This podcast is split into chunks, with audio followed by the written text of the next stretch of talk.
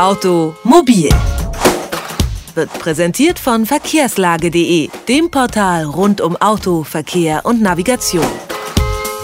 Hier ist Detektor FM, der Tag. Ohne ein Navigationssystem ist heute ja fast keiner mehr unterwegs. Und wer doch keins hat, der sucht sich vor Fahrtantritt die Route dann im Internet raus. Diese Routenplaner finden zwar den schnellsten Weg zum Ziel, berücksichtigen aber auch immer nur ein Verkehrsmittel. Das heißt, man muss sich eigentlich entscheiden. Entweder man nimmt die Bahn oder man nimmt das Auto. Das immer höhere Verkehrsaufkommen und die steigenden Energiepreise zwingen allerdings zum Umdenken. Drei Professoren arbeiten deshalb an einem Routenplaner, der mehrere Verkehrsmittel beachtet und sich in Echtzeit an die aktuelle Verkehrslage anpasst. Für ihr Projekt Next Generation Route Planning wurden die drei Wissenschaftler nun mit dem Google Focus Focused Research Award ausgezeichnet, der mit immerhin einer Million US-Dollar dotiert ist. Wie der Routenplaner der Zukunft funktioniert, das besprechen wir jetzt mit Dorothea Wagner. Sie gehört zum Team und ist Professorin für Algorithmik am Karlsruher Institut für Technologie. Ich sage schönen guten Tag, Frau Wagner. Ja, guten Tag. Ja, was macht denn Ihr Routenplaner besser als die anderen? Ja, also das in dreierlei Hinsicht dann hoffentlich, wenn wir fertig sind mit unserer Forschung, besser als die anderen. Äh, Sie haben es ja schon angesprochen. Das erste ist die Kombination von verschiedenen Verkehrsmitteln. Das können bisherige Routenplaner nicht. Das ist nicht so einfach, da Fahrplanauskunft äh, gegenüber Routenplanung in einem Straßennetz andere Anforderungen an die Algorithmen stellt und insofern die Tricks, die bei dem einen Verkehrsmittel funktionieren, auch so umzusetzen, dass in einem anderen Szenario funktionieren, das ist alles andere als trivial. Das ist mal das Erste. Das Zweite, wir wollen die Routenplanung so machen, dass der Nutzer viel stärker Einfluss nehmen kann daran, welche Art Route er bekommt. Er kann Wünsche äußern, er kann sagen, ich will in einem kombinierten Verkehrssystem fahren, aber nur am Anfang und am Schluss mit dem Auto und in der Mitte etwa mit öffentlichem Verkehr. Oder äh, ich will nur fliegen und öffentlichen Verkehr. Oder ich möchte mit dem Fahrrad fahren, so viel wie möglich. Das sind also sozusagen nutzerspezifische Anforderungen, die schon in die Anfrage dann eingebaut werden können. Und das Dritte ist, Sie sagten es auch schon, die äh, Einbeziehung von Realweltzeiten, also Verspätungen bei der Bahn oder die Situation auf der Straße, dass also das System dann sofort auf Basis der echten Verkehrssituation die Route neu berechnet. Und das ganz schnell. Wie sind Sie denn eigentlich auf die Idee gekommen? Haben Sie sich oft selbst geärgert, dass es irgendwie nicht so hinhaut, verschiedene Verkehrsmittel zu kombinieren oder wie kommt man auf so eine Idee?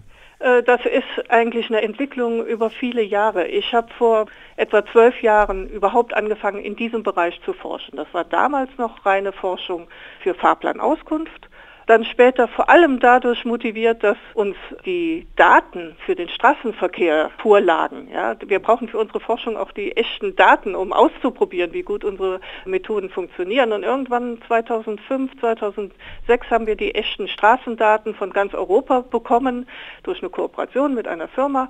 Und dann habe ich auch angefangen, Routenplanung im äh, Straßenverkehr zu machen. Und dann ist es, glaube ich, logisch, dass man irgendwann sagt, ich möchte das kombinieren. Woher kriegen Sie denn Ihre Daten? Daten? Sie haben es ja schon gesagt, das System passt sich dann in Echtzeit im Idealfall an die aktuelle Verkehrslage an. Wo kommen denn die Daten her? Ja, das ist für uns als Forscher ein großes Problem, an die Daten ranzukommen.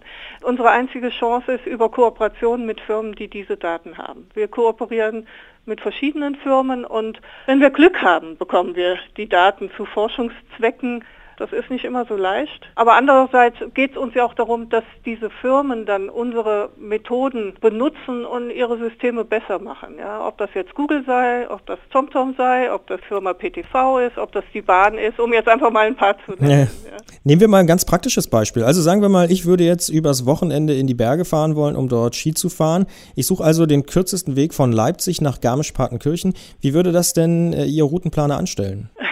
würde er das für Routenplanung anstellen? Ja, also wir, wir forschen ja an dem algorithmischen Kern des Routenplaners, also das reine Verfahren, diese beste Route zu finden. Sie könnten dann sagen, mit welchem Verkehrsmittel Sie am liebsten fahren oder welche Verkehrsmittel in Frage kommen. Sagen wir mal, ich, fahr, ich fahre gerne Bahn zum Beispiel. Ja, ja. und äh, dann wird ein Algorithmus, der eigentlich im Grunde etwas ganz Einfaches ist, was wir unseren Studierenden schon im zweiten Semester beibringen, angeworfen. Entsprechend der verschiedenen Verkehrsmittel, die sie benutzen wollen, modellierten Netz, das ist dann schon nicht mehr so trivial, mit Tricks, wie er ohne einen zu großen Teil dieses Verkehrsnetzes überhaupt abzusuchen, wo ist jetzt hier die beste Route, halt die Route berechnet. Das ist sozusagen der Kern unserer Forschung, solche Tricks zu finden, die es so einem Algorithmus, also die den Algorithmus beschleunigen äh, bei der Suche der Route. Können wir dann einen so einen Trick verraten? Ein so ein Trick ist, dass man erstmal eine Vorberechnung macht und auch das ist schon mal wieder für sich ein Thema, ja, so dass man sagt, naja, einiges ändert sich an dem Verkehrsnetz ja nicht, das bleibt immer gleich. Da kann man Informationen in der Vorberechnung rausziehen, die dem Algorithmus sozusagen so eine Art Hinweis geben. In die Richtung musst du suchen. Und andere Bereiche in dem Netz, da brauchst du erst gar nicht schauen, eine kürzeste Route oder beste Route geht sowieso nicht da lang. Teilweise ist das ja auch intuitiv klar. Ja. Wenn Sie nach Norden fahren wollen, dann suchen Sie nicht erst im Süden. Aber manchmal ist halt doch ein Stückchen erstmal in Süden fahren das Beste. Ja. Und da einen genauen Informationen im Vorhinein schon zu berechnen, wo muss man suchen, wenn man von einem bestimmten Ort in einen bestimmten Ort fahren will und welchen Teil des Verkehrsnetzes braucht man erst gar nicht anschauen. Ihre Vision klingt sehr, sehr attraktiv. Wann wird es denn soweit sein, dass der Otto-Normalverbraucher, also beispielsweise ich und unsere Hörer, ähm, solch einen Routenplaner benutzen können?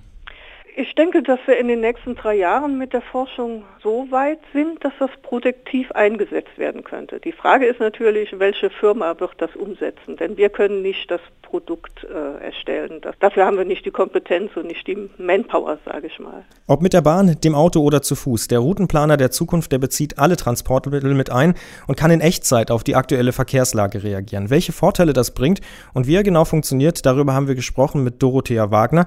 Sie ist Professorin für Algorithmik am Karlsruher Institut für Technologie und entwickelt zusammen mit Kollegen einen neuartigen Routenplaner. Ich sage vielen Dank für das Gespräch, Frau Wagner. Ja, danke schön.